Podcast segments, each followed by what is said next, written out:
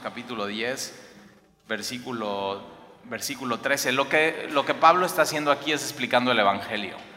Eh, de manera muy clara, eh, una de las cosas que Pablo está diciendo es que no hay diferencia entre, entre judío y griego. O sea, simplemente no hay, es la misma manera para ser salvo para ambos. Nunca se trató de la ley, no puede ser salvo por medio de la ley. Nunca se trató de obras, no puede ser salvo por medio de las obras. De hecho, eh, Romanos claramente, eh, Pablo dice que nadie puede ser justificado por las obras de la ley. O sea, si tú tratas de, de ser salvo por medio de las obras de la ley, estás frito, imposible. Lo que la ley hace es nos revela quién es Dios y sus atributos, su, o sea, su santidad, y de pronto nos damos cuenta que simplemente estamos perdidos. Y entonces tenemos que, o sea, vamos a un Salvador y ese es Jesucristo. Y eso es lo que está diciendo Pablo en Romanos. está hablando de Jesús, de, esa historia. Y entonces eh, e, es muy importante este entendimiento. No hay diferencia. No hay diferencia entre judíos y, y, griegos. Porque para lo que viene en el capítulo tienes que tener eso en mente. No hay diferencia. O sea, no hay diferencia. Y entonces, eh, versículo 3 dice, porque todo aquel que invocare el nombre del Señor será salvo. Me encanta eso porque, o sea, el cristianismo lo que está haciendo es abriendo la puerta a quien quiera. O sea, todo aquel que invocare, todo es, es completamente universal. Todo aquel que invocare el nombre del Señor Jesucristo será salvo. Ese es el, el único requisito entonces para ser salvo, es invocar el nombre de Jesús.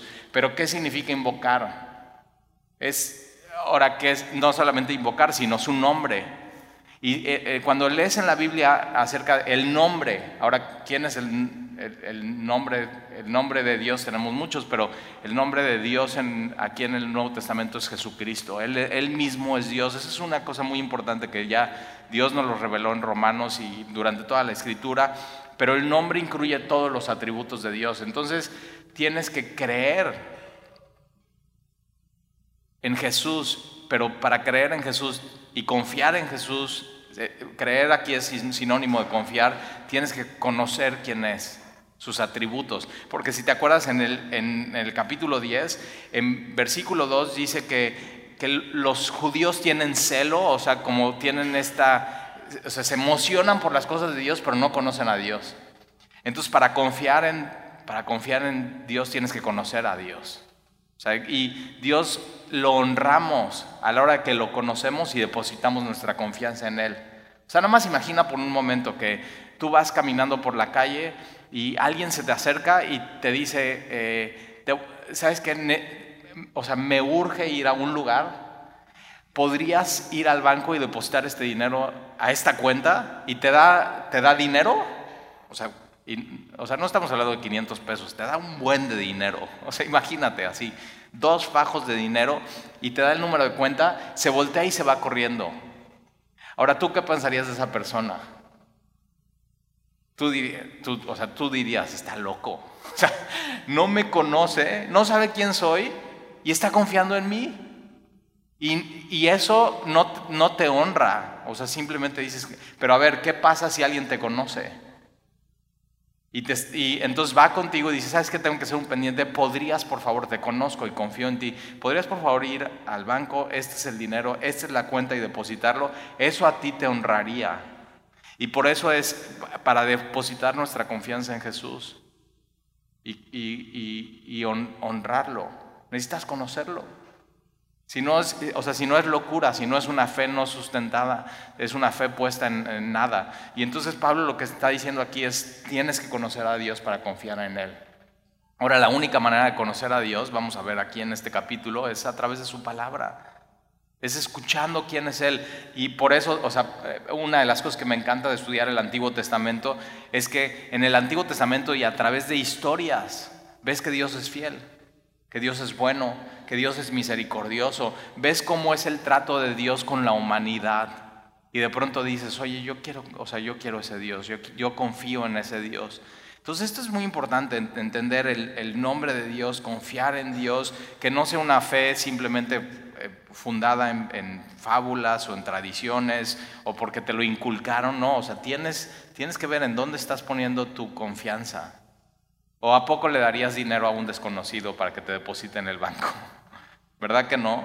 Y entonces, ¿cómo vas a poner tu confianza de, tu alma en algo que no conoces? O sea, por eso vamos a llegar a Romanos 12 y vamos lento, pero ya vamos para allá, donde se viene, o sea, se vuelve Romanos muy práctico. O sea, todo lo que hemos visto a Romanos es un fundamento, pero lo primero que dice es, es nuestro culto racional. O sea, es completamente inteligente lo que hacemos. Y una de las cosas que pasan en mi vida es que semana tras semana voy abriendo las escrituras y voy conociendo quién es Él y mi confianza en Él incrementa. Cuando te alejas de las escrituras y te olvidas quién es Él y te olvidas del trato de Dios para con el hombre, entonces tu fe disminuye. Es, es, es lógico. Entonces todo aquel que invoca el nombre del Señor será salvo. Todo, todo, todo aquel que invoca el nombre del Señor será salvo. Eh, versículo 14. ¿Cómo pues invocarán aquel en el cual no han creído? O sea, si, para ser salvo tienes que, tienes que invocar su nombre, ¿cómo vas a invocar su nombre si no has creído en Él y no has puesto tu confianza en Él? Y, son preguntas que, que, son para nosotros. O sea, entonces, si la humanidad, la única manera de ser salvo es a través de invocar su nombre, la pregunta es para ti, ¿cómo van a invocar su nombre si no han creído en Él? Y, Fíjate, ¿y cómo, cómo creerán en aquel de quien no han oído? ¿Tú sabías que ya, fuera, o sea, allá afuera hay gente que no ha escuchado la historia de Jesús? O sea, que realmente no, o sea, ¿por qué confiarían en Jesús si no saben? O sea, no saben. Simplemente, ¿cómo pueden confiar en alguien que no han oído acerca de Él? Y es, acuérdate, es la misma manera para judíos y gentiles. Por eso Pablo su estrategia siempre era llegar a una ciudad y a dónde iba, a la sinagoga. ¿A, qué? A predicar el Evangelio. Y de ahí de la sinagoga, cuando ya, o sea, lo corrían de, plano, no querían saber nada acerca de Jesús, entonces se, iba a, y se va al local de al lado, ¿no? Y entonces abre, y de, pero gente que estaba escuchando la sinagoga se va con él. Y en la sinagoga no nada más se encontraban judíos, sino también se, encontraban gente temerosa de Dios que quería buscar de alguna manera a Dios. Y, entonces tienes, tienes las dos. Y Pablo lo que hacía era cada semana ir a la sinagoga a predicar.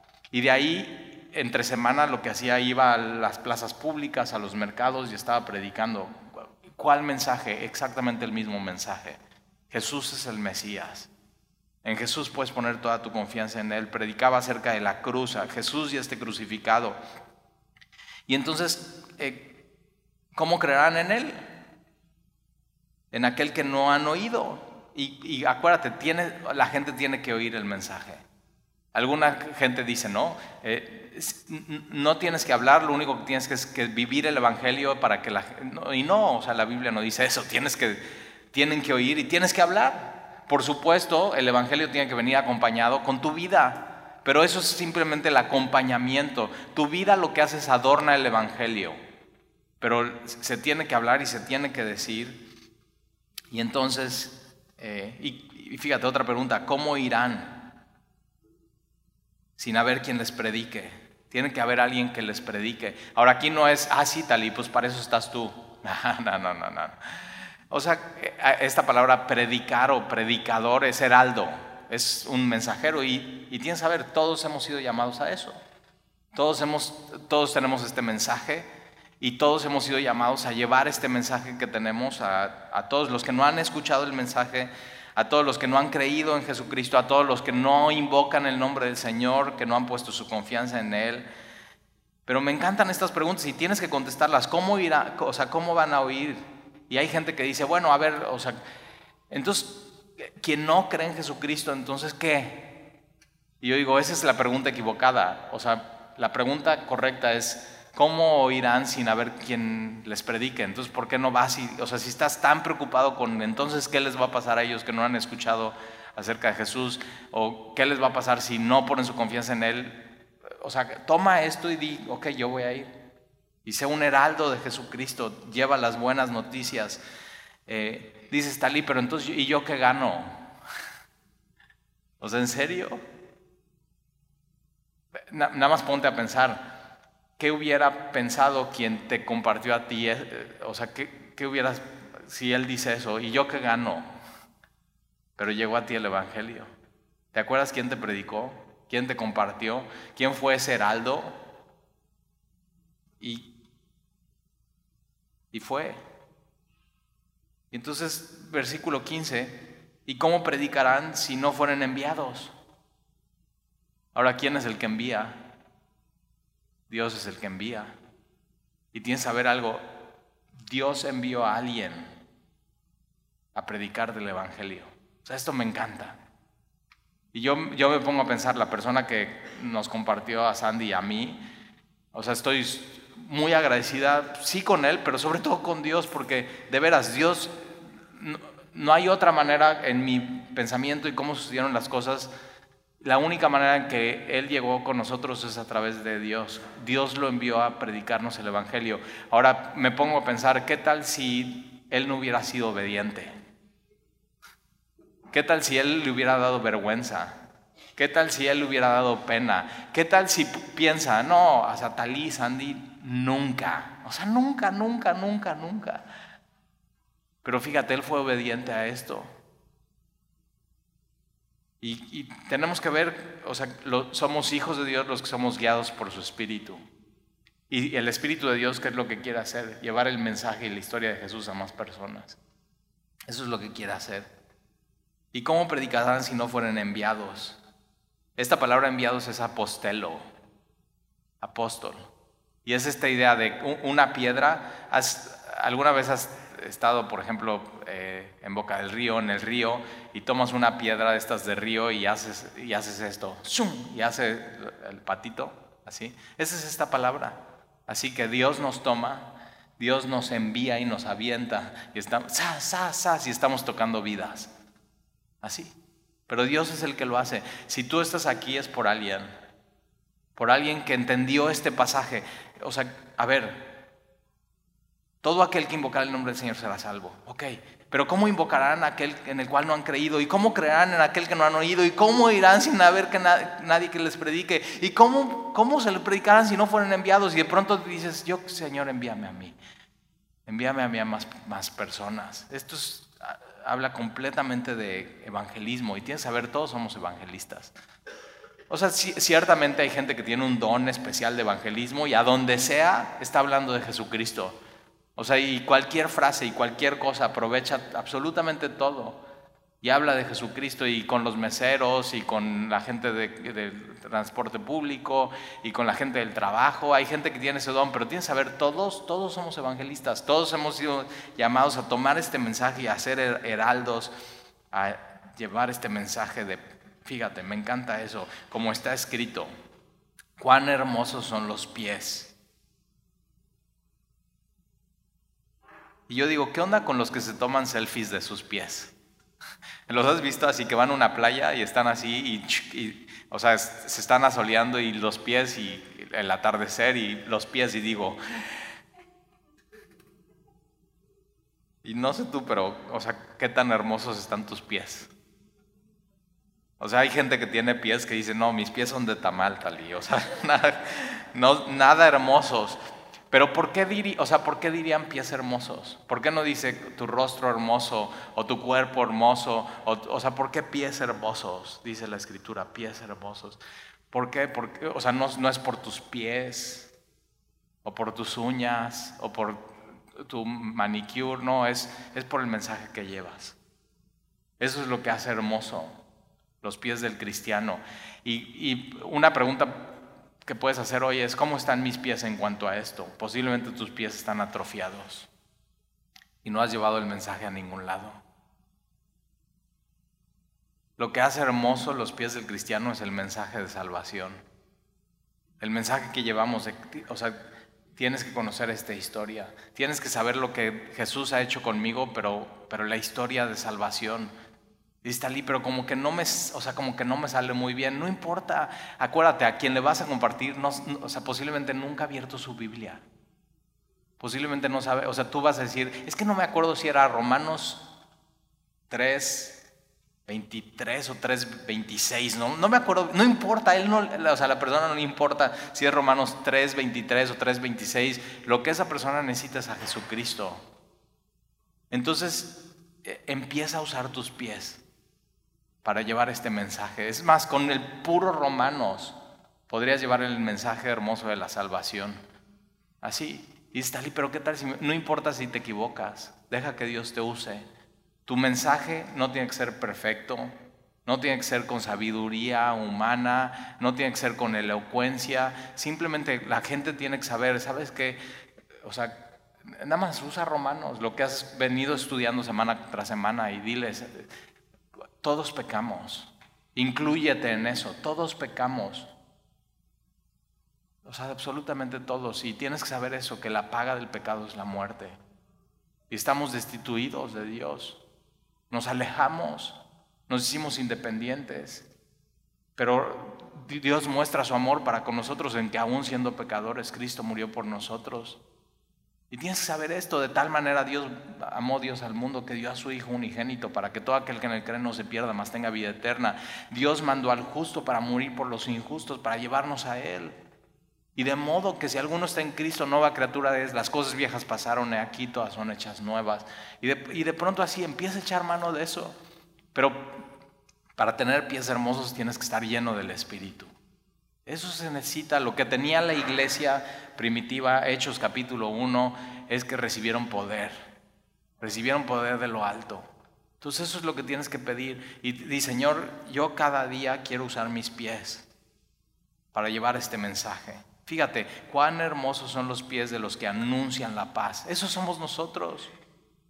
Eso es lo, ese es nuestro anuncio, nuestras noticias son estas, son, son buenas noticias. Y lo que estamos trayendo a los, a, los, hombres, o sea, ve, el mundo está lleno de noticias, o sea, que dices, no, no dan paz. O sea, la verdad, no dan paz. Todo el mundo está aterrado. La o sea, cada semana sale una noticia nueva y que si el avión presidencial y que si, o sea, todo.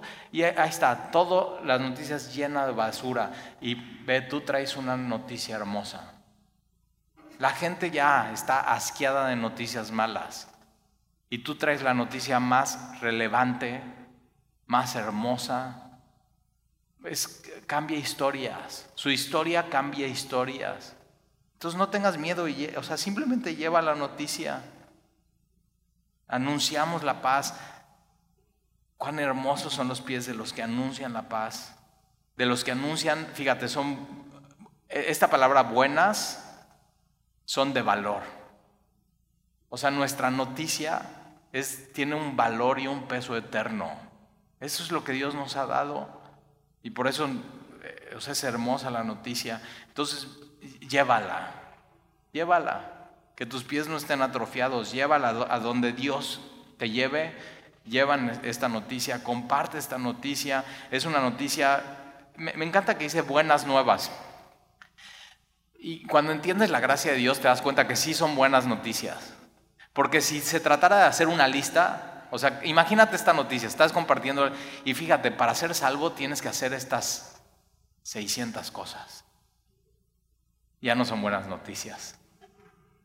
O sea, las buenas noticias es que no tienes que hacer nada más que creer en Jesucristo. De, me das, así, dile a la gente, me das 15 minutos para hablarte de Él.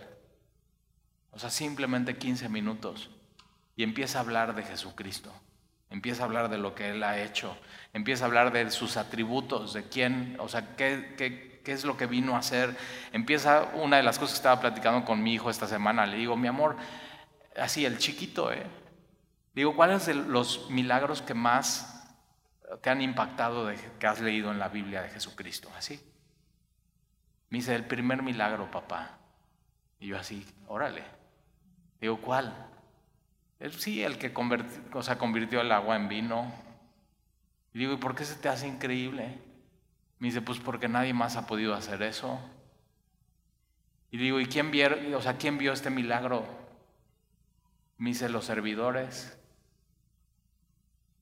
Y, una cosa es que cuando, cuando llevas este mensaje y estás sirviendo al Maestro, a Jesucristo, vas a ver eso, vas a ver milagros, vas a ver vidas transformadas. ese es el efecto de Jesús en tu vida.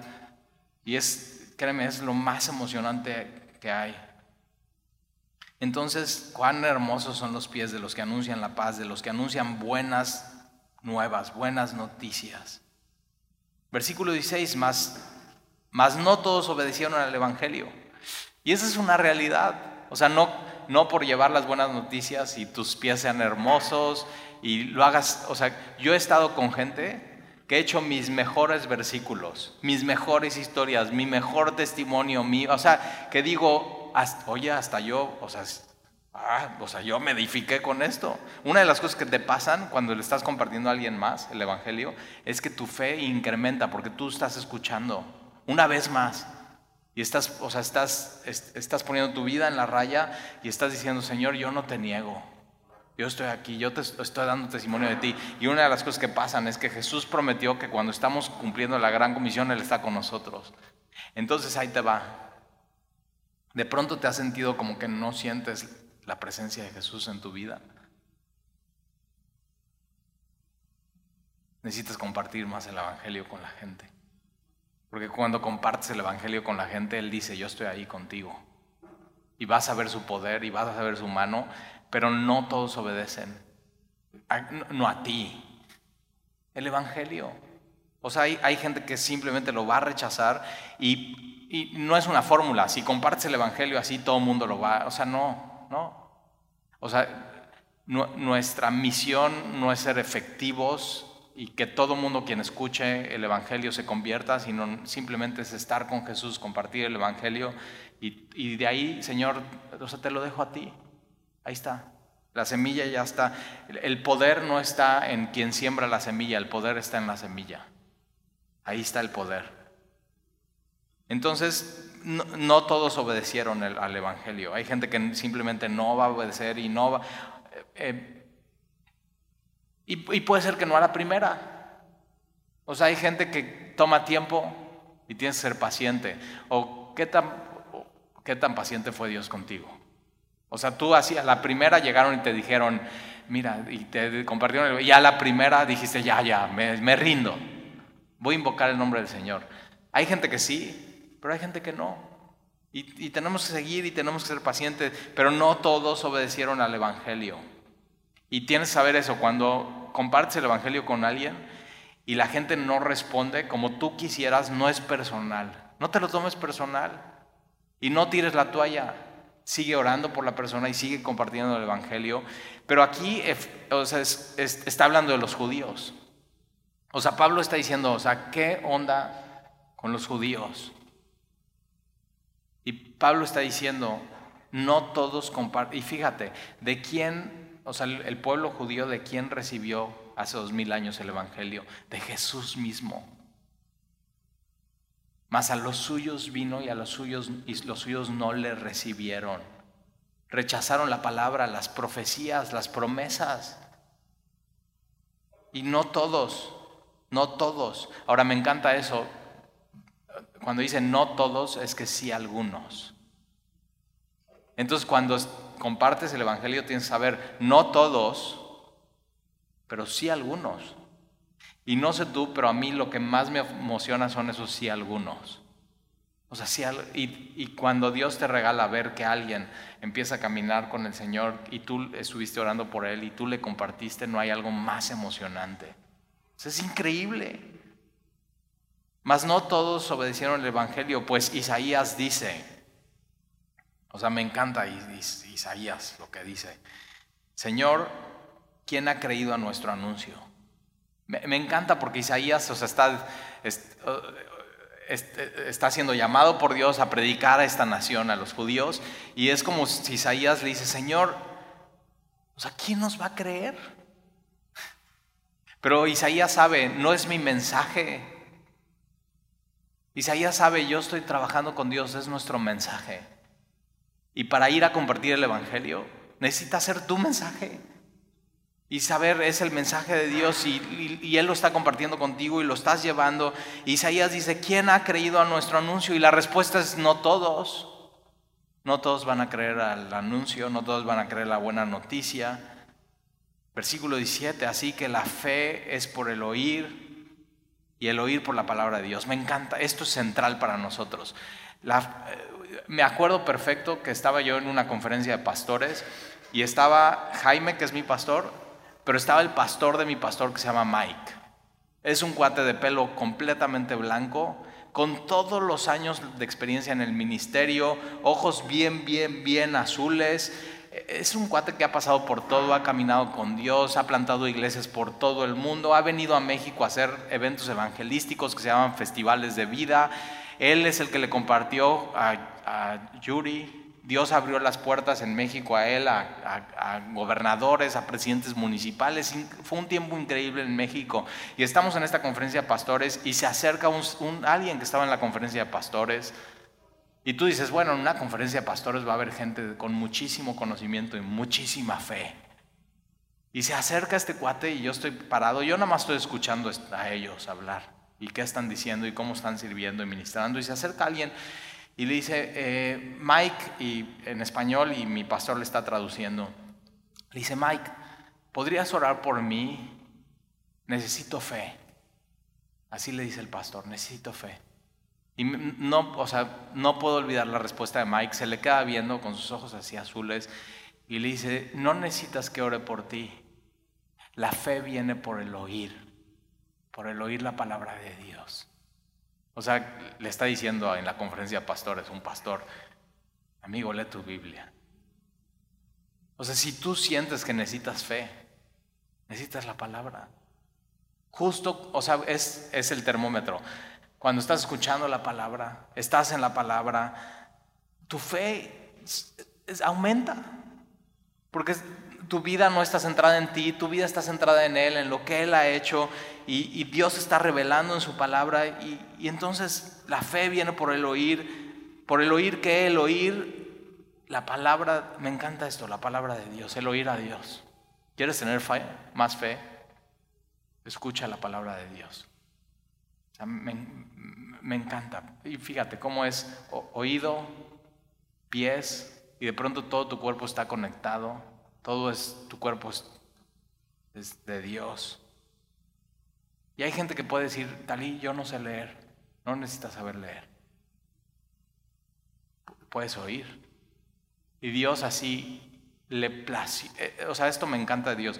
Dios escogió y le plació. Así es Dios. Así, Él decide así. Él es soberano. Que la gente se salvara por la locura, dice, la locura de la predicación. Y Dios usa hombres para llevar a hombres a Él. Así que la fe es por el oír, el oír por la palabra de Dios. Versículo. Entonces, si tú dices hoy necesito fe, Talí, yo te digo necesitas la palabra de Dios. Necesitas estar y permanecer y leer y conocer y hacer la tuya, llenarte, escuchar Versículo 18, pero digo, ¿no han oído? Ahora, hablando de los judíos, no todos creyeron, pero no creyeron porque no oyeron. ¿No han oído? Antes, y la respuesta es sí han oído. Sí han oído. Los, o sea, la historia de Jesús es una de las historias mejor conocidas. Y en estos tiempos, cuando se escribe Romanos, todos en el imperio romano habían escuchado la historia de Jesús. Y todos los judíos, todos, todo, el sumo sacerdote, los servidores del templo, eh, Herodes, Poncio Pilato, absolutamente todos supieron la historia de Jesús. Fue la historia central en esta parte del mundo, en estos tiempos. Y Pablo está diciendo, no todos obedecieron, pero no porque no han oído, sí oyeron, antes bien por toda la tierra ha salido la voz de ellos. ¿De quiénes? De los cristianos.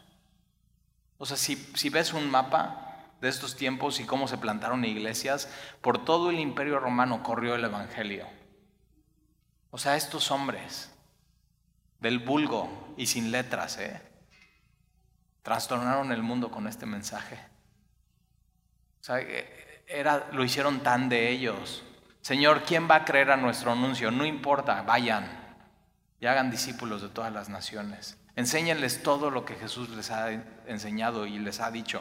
Y de pronto estos hombres trastornaron el mundo con este mensaje de paz. Lo que ellos anunciaban es eso. Se puede tener paz con Dios. La paz con Dios. Por toda la tierra ha salido la voz de ellos. Y Dios quiere esto para, que esto siga sucediendo, que por toda la tierra salga nuestra voz. Hermosos los pies que llevan estas noticias y hasta los fines de la tierra sus palabras. Versículo 19, también digo, ¿no ha conocido esto Israel? No, o sea, los judíos no han conocido esta historia. Yo he platicado con judíos, o sea, y tengo mucho trato con ellos, y, cuando hablamos del de, cristianismo, ellos saben. O sea, sí les ha llegado la historia, sí saben. Entonces dices, bueno, ¿y entonces? ¿No ha conocido esto Israel?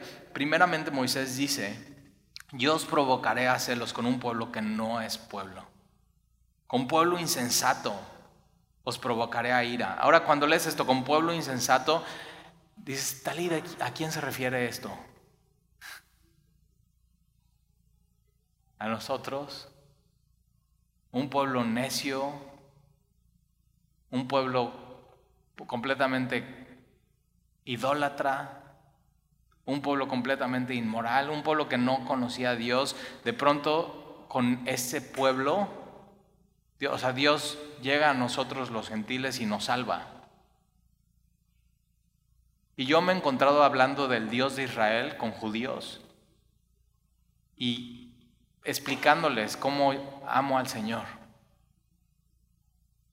explicándoles qué significa la Pascua para nosotros, quién es el Cordero de Dios que quita el pecado del mundo.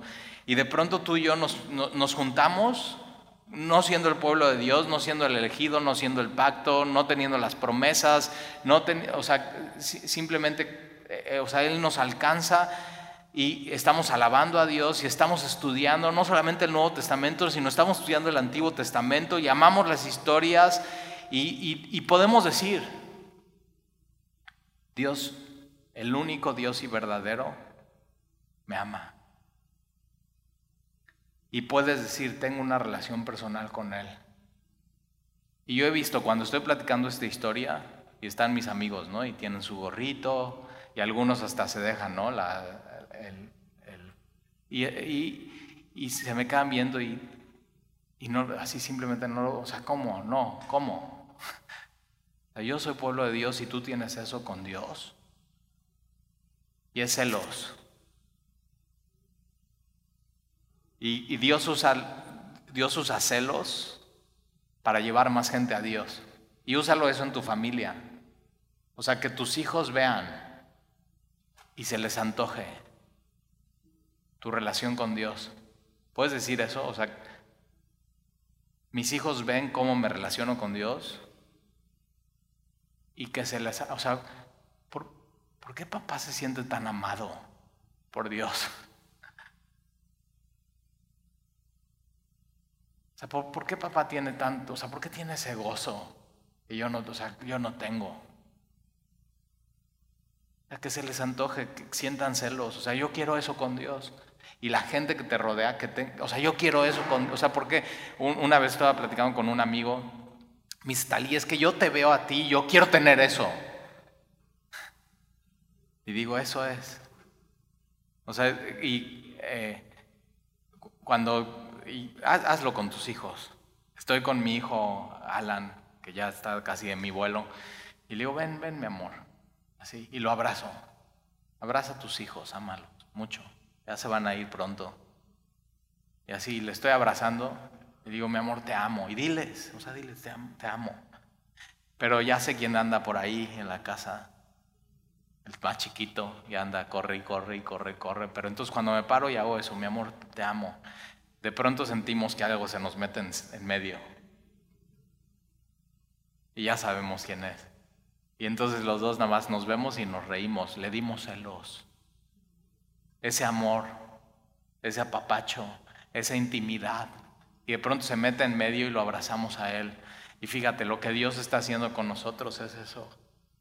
ese amor, esa intimidad y ese apapacho y esa ternura que tiene con nosotros así. De pronto la gente lo ve y dice, yo quiero eso.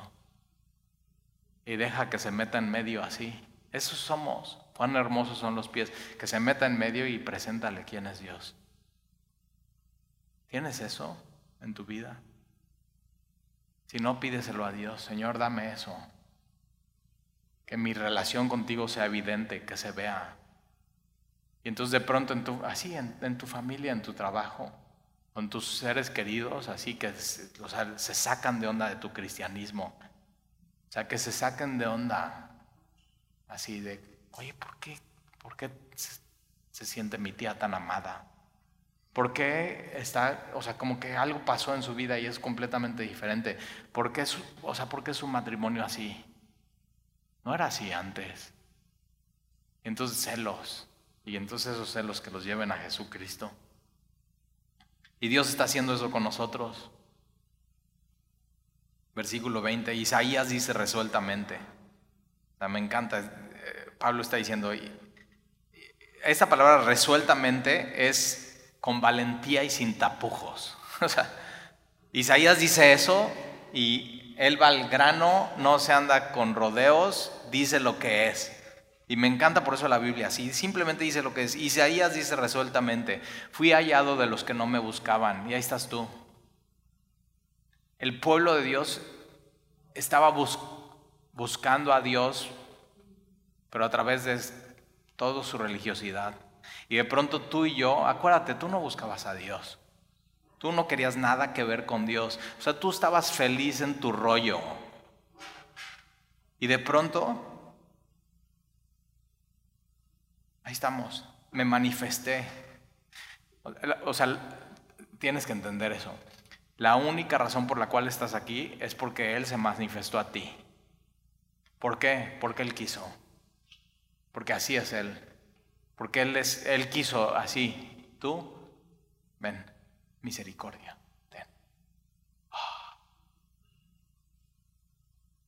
Me manifesté a los que no preguntaban por mí. Y o sea, no sé tú, pero cuando Sandy y yo empezamos una búsqueda espiritual, los cristianos no estaban ni en la lista. cristiano. Para nosotros era así, no, ni, o sea, ni en la lista. Y de pronto así Dios, ven, sígueme. Me manifesté a los que no preguntaban por mí. Y puedes estar aquí tú y decir, no, pues yo, yo no quería nada que ver con Dios y de pronto, ¿qué onda con esto? O sea, la, puedo entender lo que es, está escrito en una Biblia. Y Dios habla a tu corazón en medio de su palabra. Versículo 21. Pero acerca de Israel dice, ahora este versículo es una foto de Dios. Es una foto del amor de Dios. Dice, acerca de Israel dice, Dios, todo el día extendí mis manos. Esto es Dios.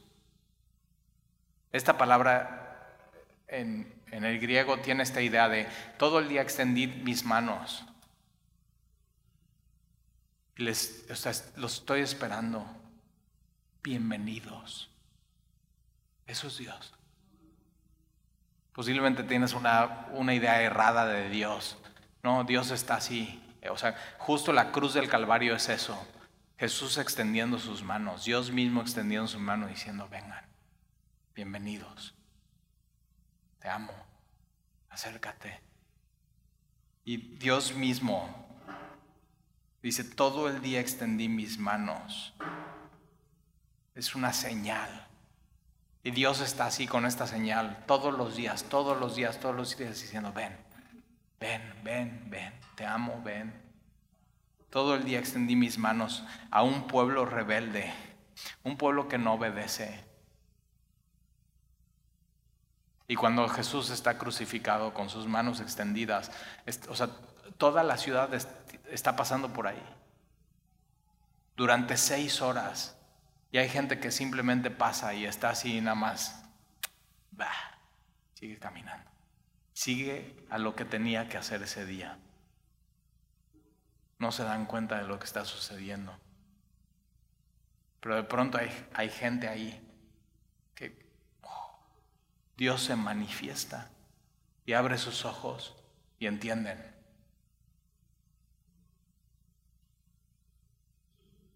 Pero acerca de Israel dice, todo el día extendí mis manos a un pueblo rebelde. Y me encanta esta palabra, contrida, contradictor. O sea, es, de, ¿conoce a alguien así que siempre lleva la contraria? O sea, tú dices verde, él dice rojo, tú dices blanco, él dice negro, así, y dice Dios, este es mi pueblo, ese es mi pueblo. Pero fíjate, Dios así lo escogió y Dios así lo ama y Dios así está. Vengan, rebeldes. Vengan. Lo que necesitan ustedes como rebeldes es a mí. Y hace que siempre llevan la contraria. Y lees el Antiguo Testamento y dices, o sea, ¿qué onda con esto? O sea, de veras, Dios dice blanco, ellos dicen negro. Dios dice rojo, ellos dicen azul, así. Y todo y Dios está, no importa, vengan. Lo que si tú eres rebelde, o sea, si tus papás todo el tiempo te eres un rebelde y eres contreras, así, no te pillas así, pero así te dicen. Lo que necesitas es Jesús. Eso es lo que necesitas. No, o sea, no necesitas otra cosa más que Jesús. Ahora una pregunta, ¿cuánto tiempo vas a dejar hacia Dios? Ven. Ahora me encanta, es Dios y no se cansa. Él tiene todo el tiempo, Él es desde la eternidad hasta la eternidad. El problema es que tú no. Tú no tienes todo el tiempo. Tu tiempo está limitado, tu tiempo está acortado, tu tiempo es como un vapor. O sea, ¿hasta cuándo vas a seguir siendo rebelde y contradictor y dejando a Dios ahí esperando si Él está diciendo, ven, lo que necesitas es a mí? Y es el pueblo de Israel. Todo el día extendí mis manos. Cuando Jesús está frente a Jerusalén, dice, Jerusalén, Jerusalén, si tan solo supieras lo que es para tu paz, si tan solo supieras. Fíjate lo que está diciendo Jesús, no sabes. Crees que sabes, pero no sabes. No me conoces tan solo supieras lo que es para tu paz. Digo pues, ¿ha desechado Dios a su pueblo? Y la respuesta es no. Dios no ha desechado a los judíos. Pero acuérdate, es el mismo trato para ti que para los judíos. Entonces, si Dios no ha desechado a los judíos, Dios no te ha desechado a ti. No, este no es, o sea, no es el Dios de la Biblia. Aquel que podría decir, no, ya, o sea, ya, te, te desecho. Dios no, Dios no ha rechazado a su pueblo. El problema es que su pueblo ha rechazado a Dios. Dios no te ha rechazado a ti. Mucho de nuestro problema es que nosotros rechazamos a Dios. Entonces, ¿ha desechado Dios a su pueblo? Pablo dice, en ninguna manera. Claro que Dios no ha rechazado a su pueblo, es más, Dios está bienvenidos. Lo contrario al rechazo. Es, o sea, todo el tiempo y sigue y esa puerta está abierta. En ninguna manera, porque también yo soy israelita y Pablo dice, yo soy el ejemplo. ¿Quieren un ejemplo? Yo soy el ejemplo, porque yo soy israelita de la descendencia de Abraham. Del, Pablo sabe hasta de qué tribu es, de la tribu de Benjamín. O sea, hay esta idea de que no, las tribus perdidas, y yo digo, no están perdidas. Dios sabe exactamente dónde está cada uno de los suyos. Dios fue a buscar lo que estaba perdido. Y Pablo está diciendo, yo siendo judío, soy cristiano. Dios no ha desechado a su pueblo. Y entonces, fíjate, tú puedes hacer eso, tú puedes volverte la evidencia de la fidelidad de Dios. Dios no ha desechado a su pueblo, Dios trata de la misma manera con gentiles que con judíos. Y fíjate, Dios no me ha echado a mí, sino Dios me dio la bienvenida y lo puede hacer igual para ti. Y de pronto tú te puedes volver la evidencia de la fidelidad de Dios en, tu vida y de la vida de las personas. Y de pronto Dios empieza a ver en tu vida, versículo 2, no ha desechado Dios a su pueblo, no ha desechado Dios a su pueblo, al cual desde antes conoció. ¿O no sabéis qué dice de Elías la escritura? ¿Cómo invoca a Dios contra Israel diciendo, Señor, a tus profetas han dado muerte y a tus altares han derribado y solo yo he quedado. Subraya eso. Elías es un profeta. Vive en tiempos dificilísimos. Si tú crees que hoy es difícil hablar de Jesús en el mundo, en estos tiempos era súper complicado. Fíjate, Elías está diciendo, tus profetas, los que hablan de ti, ya los mataron. Y ahorita lo que más te puede pasar es que te bloqueen de Facebook, te quiten de baja tu Instagram, ya no te contesten los WhatsApps, o sea, te, simplemente te... Pero fíjate, aquí tiempos complicadísimos, el gobierno, el gobierno estaba yendo atrás del pueblo de Dios. O sea, esta es, esta es esta historia. Y entonces e, Elías eh, está hablando con el Señor y le está diciendo, Señor, a tus profetas han dado muerte, tus altares han derribado, no quieren nada que ver contigo, solo yo he quedado. Y cuidado cuando pienses, es que, o sea, yo soy el único cristiano fiel.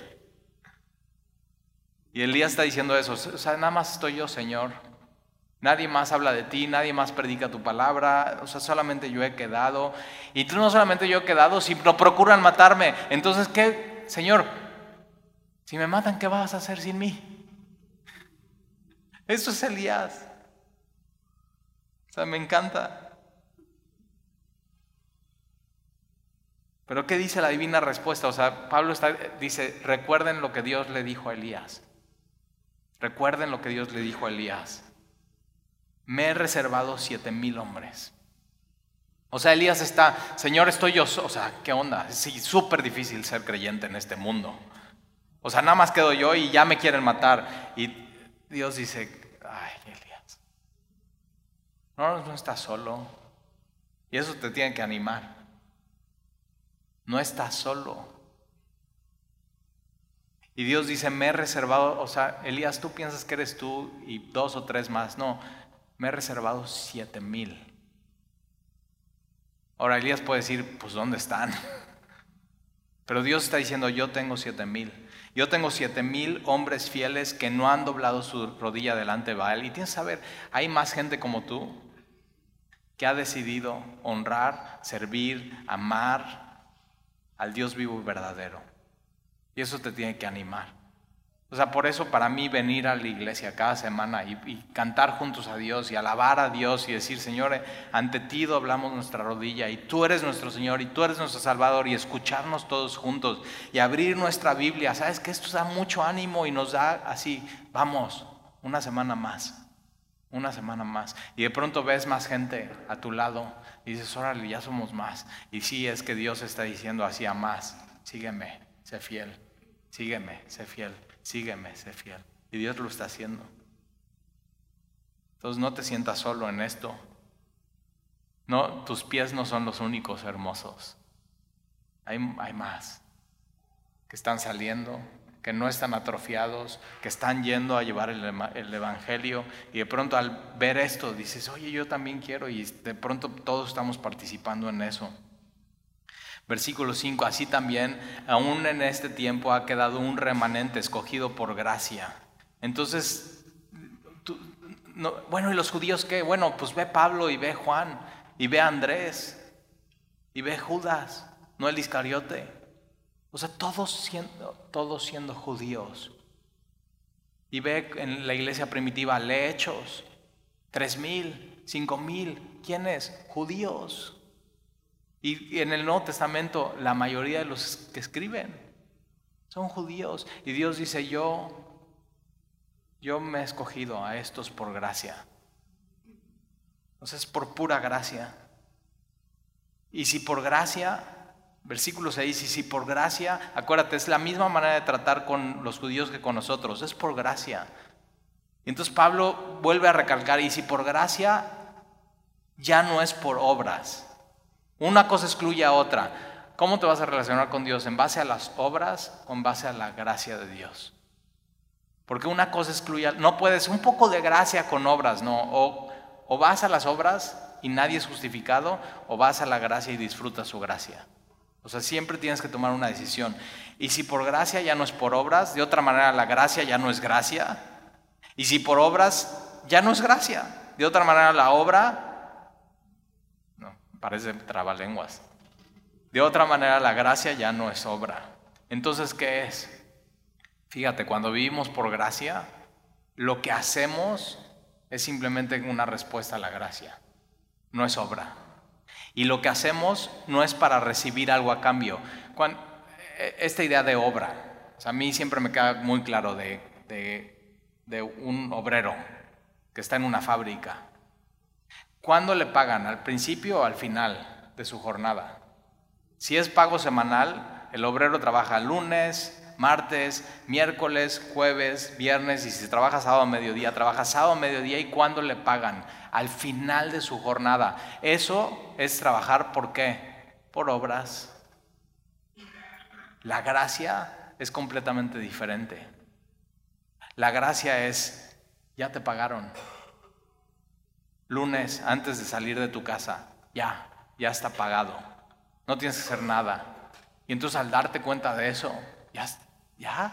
Sí, por, por, ¿por qué? No he hecho nada. Por gracia. ¿Entiende así la gracia? ¿Por qué por gracia? Pero no he hecho nada. Por eso, por gracia. Y entonces, ¿qué va a ser lunes, martes, miércoles, jueves, viernes y sábado? Estar muy agradecido con aquel que pagó por adelantado, por aquel que me amó y se entregó a sí mismo por mí Porque si algo lo estás haciendo para recibir algo a cambio, o sea, no, yo leo mi Biblia porque Dios me va a bendecir si la leo. No, Dios ya te bendijo y lees tu Biblia para conocerle más. Dios ya te bendijo. Con Efesios dice, con toda bendición espiritual.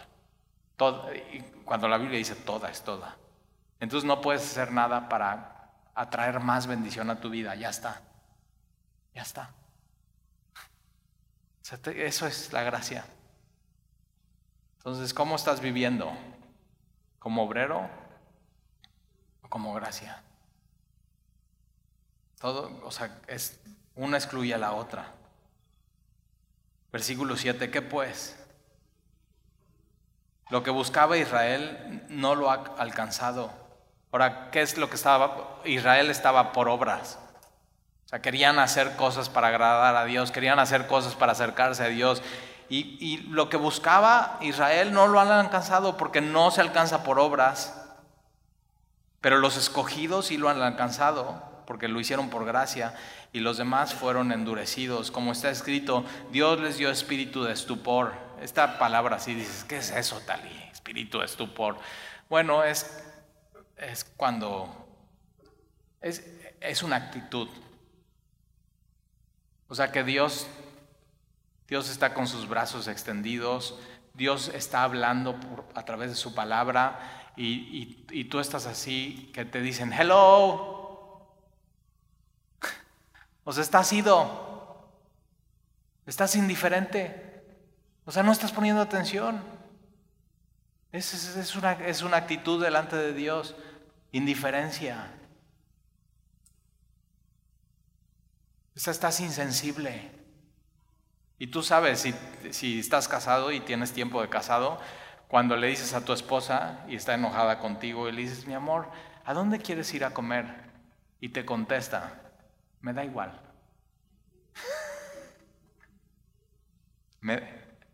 eso es, este es este espíritu. Cuando Dios te está hablando y está con sus manos extendidos y tú estás, eh, me da igual. durísimo.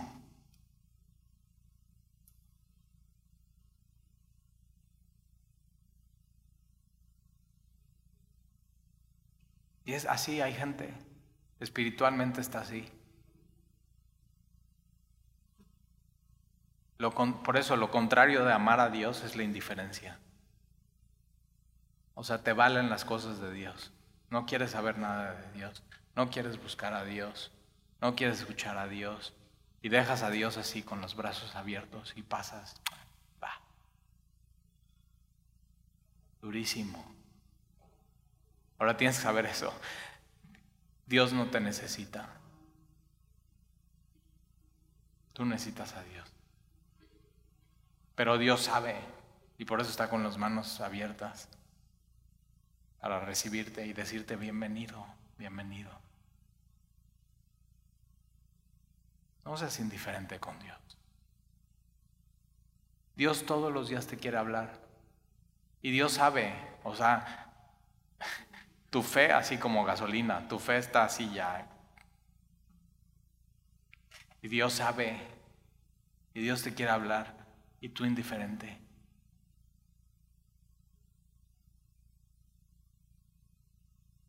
Dios les ha dado espíritu de estupor, ojos con que no vean. O sea, yo hay veces así que estamos comiendo y estamos platicando y Ale, mi hija, es experta en, ver mis ojos, así. Me conoce, pero así. Y, está platicando algo y dice, papá, estás ido. ¿Nunca te han dicho eso? Así. Estás, estás viendo, pero no estás viendo. Estás, estás ahí, pero no estás ahí. Y Dios dice eso. O sea, estás ido. Estás viendo pero no viendo. Estás oyendo pero no oyendo. No estás poniendo atención, no quieres obedecer.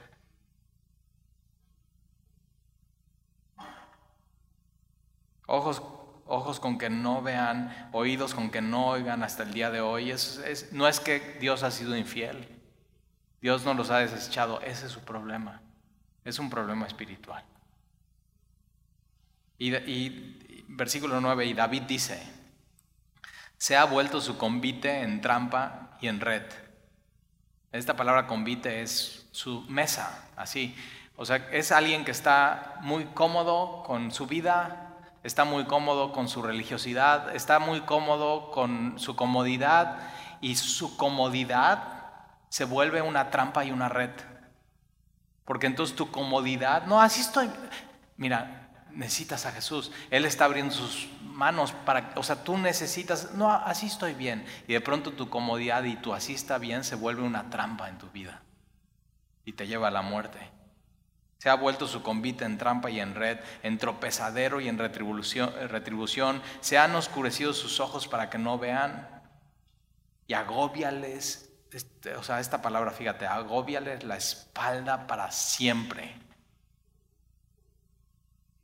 Alguien le ha dolido la espalda por mucho tiempo y Dios así, o sea, David está, su comodidad y su, confort y no quieren, o sea, simplemente ellos dicen que no quieren cambiar, no necesitan a, Jesús como Señor y Salvador, eh, eso se ha vuelto tropezadero y retribución sus ojos no ven lo que tienen que ver y su espalda, un dolor.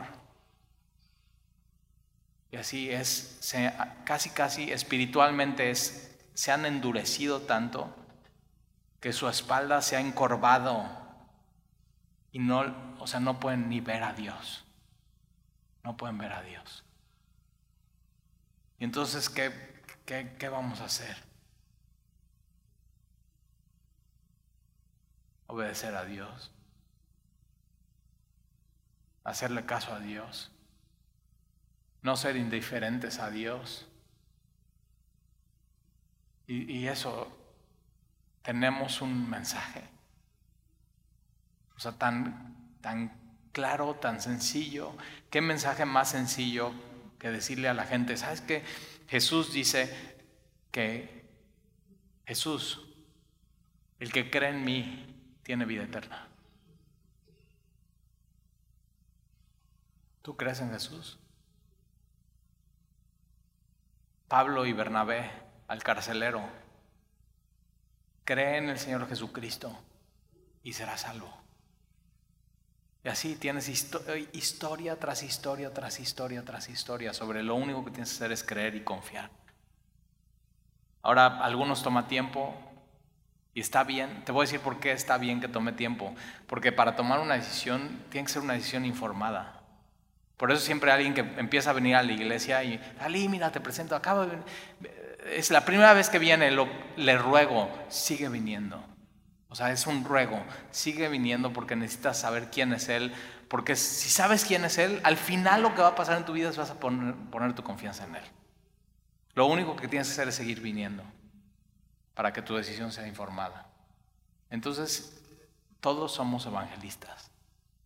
¿Cómo están tus pies hoy? Dios dice que son hermosos por el mensaje que tienes. Pero también a veces nuestros pies están atrofiados y Dios dice, no, úsalos. Tienes que ir donde Dios te está mandando y con este mensaje. Y trae así, simplemente trae a gente a Jesús. Y, háblales y explícales. No tiene que ser perfecto. Nadie te va a juzgar. O sea, nadie, nadie va a estar ahí diciendo, no, no, no, no, no, ya estás mal. No.